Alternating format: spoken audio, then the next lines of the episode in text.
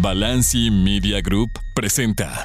Esta es la hora deportiva. Fútbol, básquetbol, béisbol y más. Mucho más. Esta es la hora deportiva con Juan Pablo Sabines. Bienvenidos, bienvenidos sean todos a la hora deportiva en este miércoles 29 de noviembre. Yo soy Juan Pablo Sabines. ¿Qué tenemos el día de hoy? Vamos a hablar, amigas y amigos, de la Champions League. Es miércoles de Champions. ¿Qué pasó ayer? ¿Qué pasó hoy con los mexicanos específicamente? No le fue bien a ninguno de ellos. Vamos a tener que hablar de ello. De los que ya están dentro, de los que ya están fuera.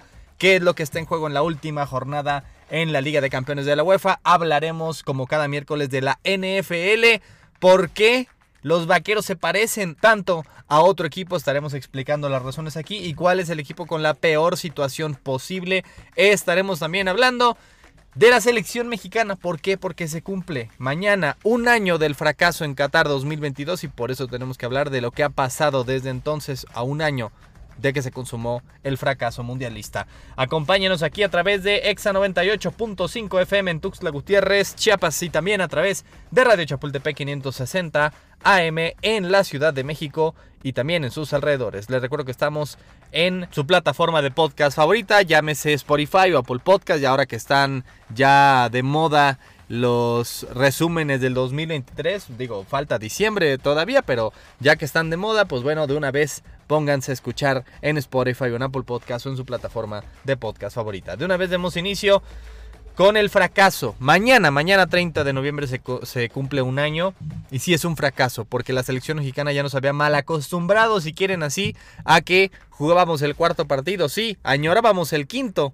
pero ahora ni siquiera llegamos al cuarto. Y prefiero mil veces, mil veces perder con Holanda o con Brasil o con Argentina o con Alemania en octavos de final que ni siquiera avanzar de grupos como pasó hace un año en Qatar. Hace un año que fue el partido ante Arabia que nos quedamos a un gol que me parece todavía inaudito que la selección mexicana no sabía que nos faltaba un gol sin importar que Arabia nos hizo uno. De todos modos necesitábamos uno más.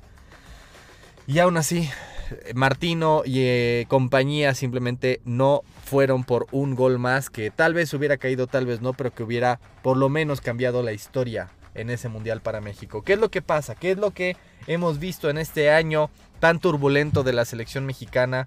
En este 2023 y lo que terminó el del 2022. Sabemos que obviamente el Tata Martino se fue, pero fue hasta marzo realmente que llegó Diego Coca. Tardó más lo que se termina literalmente una Coca-Cola en dos litros que Diego Coca en la selección mexicana. Llegó Jaime Lozano, termina quedándose como el interino permanente, digámoslo así, porque ni es, ni es seguro que se va a quedar, pero por lo menos no hay otra opción. ¿Qué es lo que nos deja este año del fracaso? Prácticamente un año. Punto número uno, que Santiago Jiménez, que no fue ni siquiera ese mundial, es el futuro de la selección mexicana en la, en la delantera central. Pero es el futuro, ojo. Todavía no sé si es el presente, pero de que es sin duda nuestra mayor esperanza en esa posición y en general nuestro jugador en mejor momento, de eso no hay muchas dudas. Número dos, que en la portería, desafortunadamente, porque soy fan de Ochoa, pero ojalá alguien, no diría fan, pero creo que Ochoa es el mejor portero que hemos tenido. Ojalá alguien lo pueda superar y quitar la titularidad. Ojalá pase antes del Mundial 2026. Pero hoy lo veo más lejano todavía que hace un año. Creo que los posibles como Acevedo, como quien obviamente Talavera, Corona ya no, ya no son posibilidades. Cota, que fue al Mundial tampoco, ya ni siquiera lo están llamando. Surgió Toño Rodríguez, pero es el tercer o cuarto portero. Surgió Julio González, pero igual es el tercer portero. Y surgió Malagón, que sí está levantando la mano y creo que hoy por hoy está delante de los demás. Pero nadie realmente está cerca de quitarle el puesto a Ochoa. Y yo creo que estamos más lejos de ello todavía que lo que pasó hace un año. Claro, falta mucho, falta qué va a pasar en el 2024 que es crucial. Pero por el momento, creo que Ochoa sigue teniendo la titularidad de la selección porque nadie es mejor por hoy, hoy por hoy que él.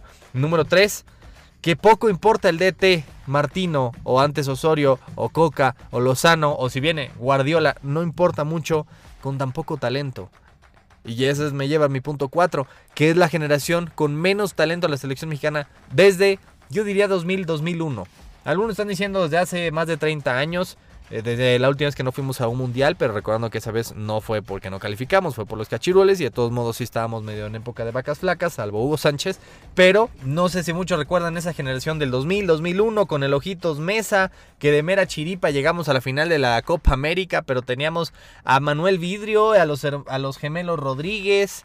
E, esa era nuestra esperanza, Carlos Ochoa, esa era nuestra esperanza realmente la selección mexicana, en lo que estaba lastimado Cuauhtémoc, después ya que llegó Javier Aguirre cambió la situación, pero me parece esa época fue bastante difícil, sobre todo con muy pocos mexicanos en el extranjero. Hoy por hoy, por ahí vamos. Tenemos a tres jugadores mexicanos solo jugando la Champions y a ninguno le ha ido muy bien, ya, ya estamos hablando de ello cada vez exportamos menos e importamos más, cada vez más repatriamos a los mexicanos. Este año repatriamos más de los que mandamos a Europa. Realmente, realmente, estamos en época de vacas flacas e insisto, con tan poco talento, poco podemos eh, no digo que poco podemos exigirle a un director técnico, pero poco va a cambiar la situación, sea quien sea el DT de esta selección. El punto 5 es que no soy mucho de decir, bueno, ya demos la vuelta a la página, ya nunca lo vuelvan a llamar, pero creo que hoy por hoy sí podemos por fin ya darle la vuelta a la página a algunos jugadores. Héctor Herrera, no pego el grito en el cielo cada que lo llaman, pero hoy por hoy no creo que necesariamente esta selección necesita a un jugador de la MLS como Héctor Herrera, no necesita a Héctor Moreno.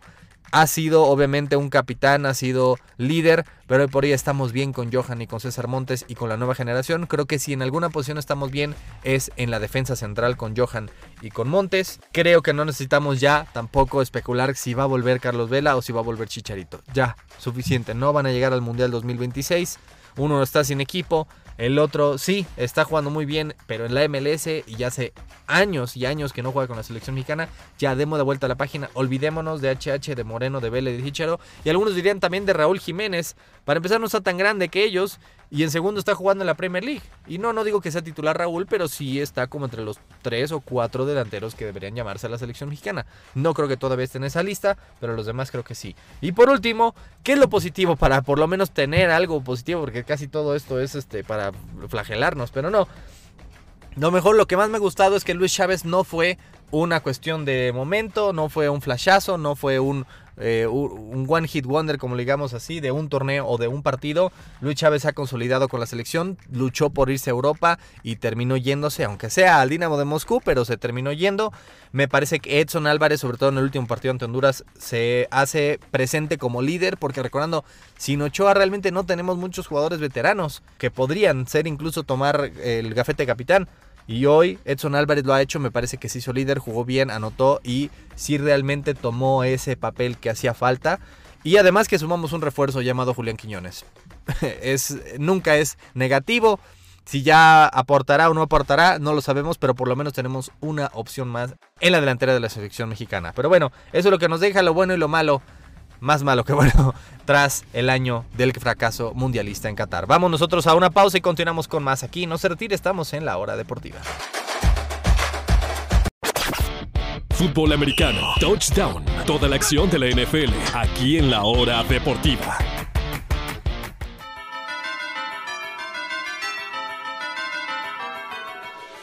Gracias por continuar con nosotros aquí en la hora deportiva y es hora de pasar a la NFL. Como cada miércoles hablemos de las conclusiones de la semana. Ahora 12, es decir, 12 de 18, dos terceras partes del calendario ya se fueron así de rápido, queda una tercera parte, ahora sí, ya vemos un poco más de claridad en la carrera al MVP y también vemos a dos equipos que son lo contrario a Robin Hood, son unos aprovechados, cuando encuentran un equipo pobrecito ahí que está urgido de una victoria que les ofre, ellos no tienen piedad, son unos capitalistas de lo peor, los aplastan, los destruyen, los humillan Ah, pero no que no. Cuando se enfrentan a un equipo con marca ganadora, ahí sí les tiemblan las piernitas. Estamos hablando de Dallas en la conferencia nacional y el Dallas de la conferencia americana que es Miami. Son dos equipos tan pero tan parecidos.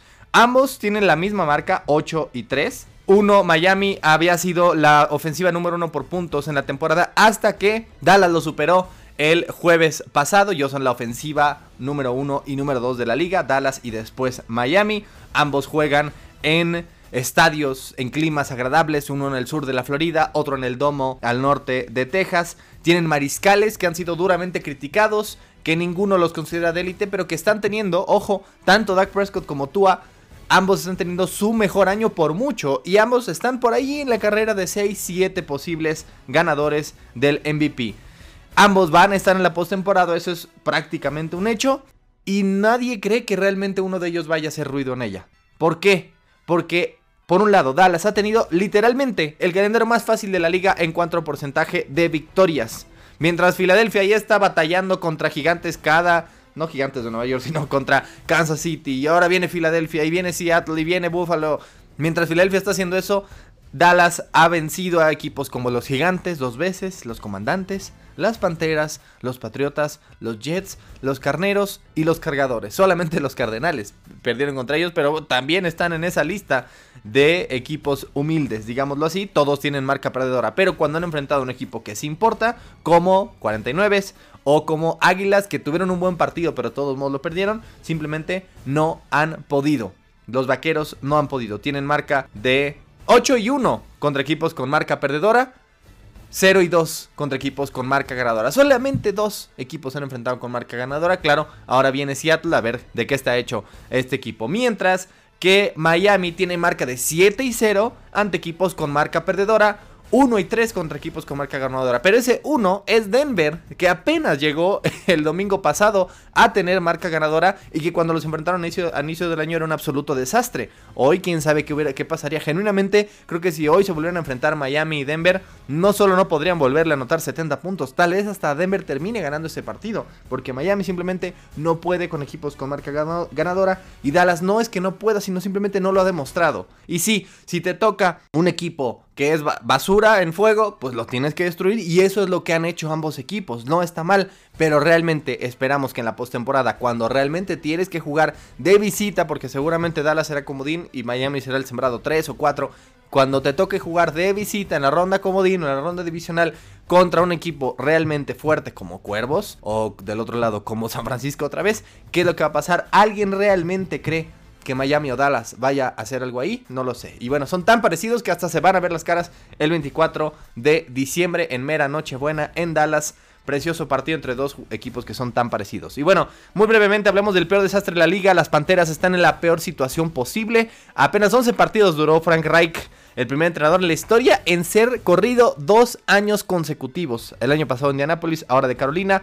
Corrieron también a todo su cuerpo técnico ofensivo. Y el problema en realidad no fue Frank Reich, que me parece genuinamente un buen coach y que podría tener otra chance en esta liga, sino que catafixiaron todo hasta la cocina por subir a la primera selección global y tomar a Bryce Young. Los números de Young son de risa. Es, recordando que hay 32 equipos, es el número 30 en yardas por partido, el mariscal número 30 en rating, 31 en capturas permitidas, 26 en radio de anotaciones e intercepciones, solo tiene una anotación más, 9 y 8. Marca de 1 y 10 hasta ahora. Y el número más importante es 1.78 metros. Eso es lo que mide, 10 centímetros debajo del promedio de cualquier mariscal, ya ni siquiera digamos de otras posiciones. John es absolutamente diminuto, tanto en tamaño como en peso. No hay una sola cosa, eso es lo preocupante, una sola cosa que haga extraordinariamente bien. No es un Lamar Jackson, es que no pasa bien, pero ¿qué tal corre? Nadie es mejor que Lamar Jackson corriendo. O nadie tiene el brazo de Justin Herbert. O nadie tiene la precisión, obviamente, de Mahomes. O qué tal el tamaño de Josh Allen. No hay una, una sola cosa que Bryce Young haga especialmente bien que necesariamente lo hayan puesto en la posición número uno global, que merezca haber sido tomado en la posición número uno global, y más cuando vemos que el jugador siguiente, que CJ Stroud, que fue a Houston, pues está luciendo tan increíble que hasta es candidato al MVP y ya tiene el novato ofensivo del año en el bolsillo. Claro, no ayuda a tener una horrible protección, cero apoyo por tierra, que tu mejor receptor tenga 33 años y que apenas 11 partidos después ahora tiene que comenzar de nuevo con otro coach, otro coordinador, todo eso que no ayuda en absoluto a un mariscal joven, pero simplemente ni siquiera le sirve perder porque la selección de primera ronda del próximo año, que además es la primera global, es decir, van a tener la primera selección global y no la van a poder utilizar porque le pertenece a Chicago, precisamente en intercambio que hicieron por Bryce Young este mismo año. No hay absolutamente nada, nada positivo hoy con las Panteras, ni su mariscal, ni su coach, ni su dueño, que es uno de los más caros, pero también de los más temperamentales, David Tepper, y ni siquiera tienen lo suficiente para construir rumbo al futuro. Es la peor situación posible, la de las Panteras de Carolina. Y nosotros hacemos una pausa y continuamos con más aquí en la hora deportiva. Continúa la acción en la hora deportiva con Juan Pablo Sabines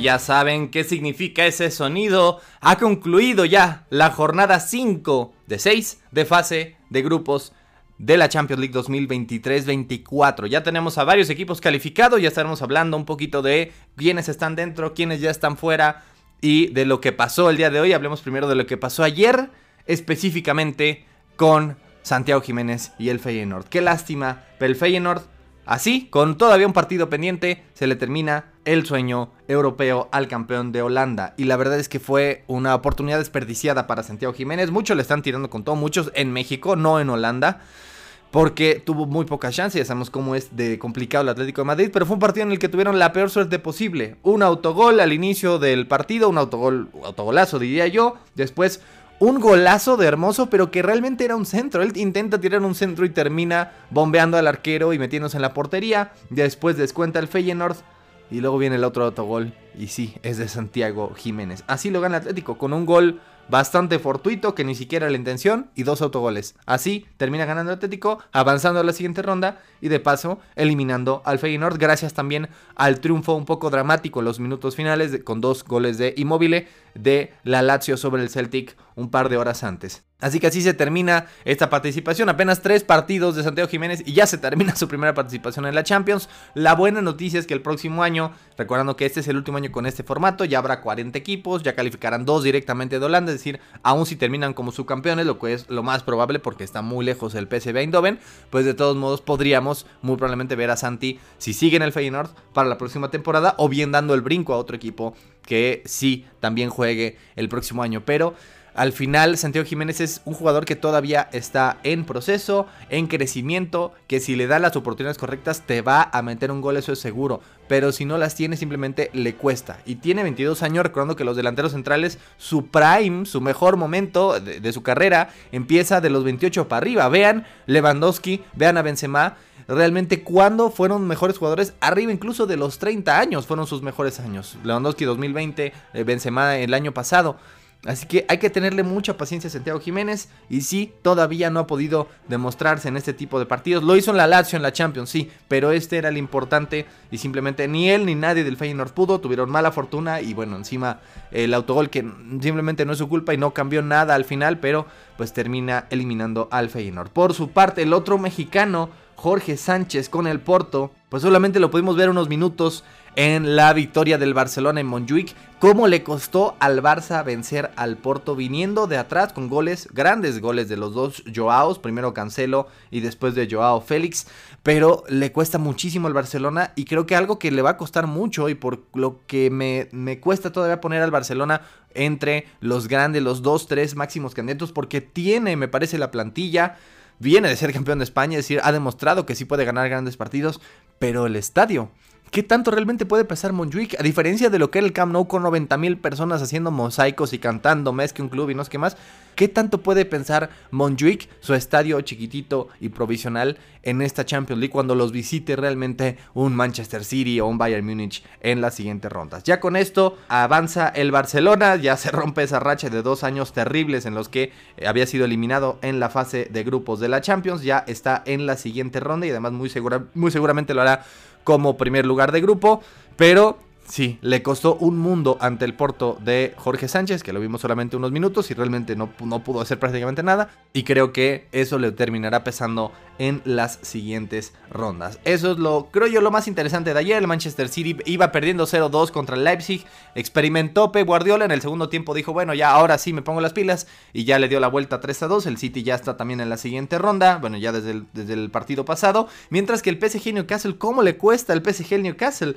Iba perdiéndolo 1-0 todo el partido. Mbappé lo intentó de todas formas, de taquito, de chilena, y simplemente no podía. Y justo cuando parecía que el Newcastle iba a barrer la serie, digámoslo así, ante los parisinos, viene un penal para mí absurdo, un penal que no era. Al minuto 98 lo mete Mbappé y con eso todavía tiene vida el Paris Saint Germain y por el momento, por el momento sigue en segundo lugar, faltando un partido. El Dortmund que ganó al Milán ya está en la siguiente ronda, mientras que el PSG tiene 7, Newcastle y Milán tienen 5. Todavía los tres tienen posibilidades tanto de avanzar como de quedar fuera. El único que ya está dentro es el Borussia Dortmund. Así que hasta aquí dejamos lo que pasó el día de ayer y por el momento vamos a hacer una pausa y continuamos con lo que pasa el día de hoy en la Champions League. Aquí en la hora deportiva. No se retire después de la pausa. Continúa la acción en la hora deportiva con Juan Pablo Sabines.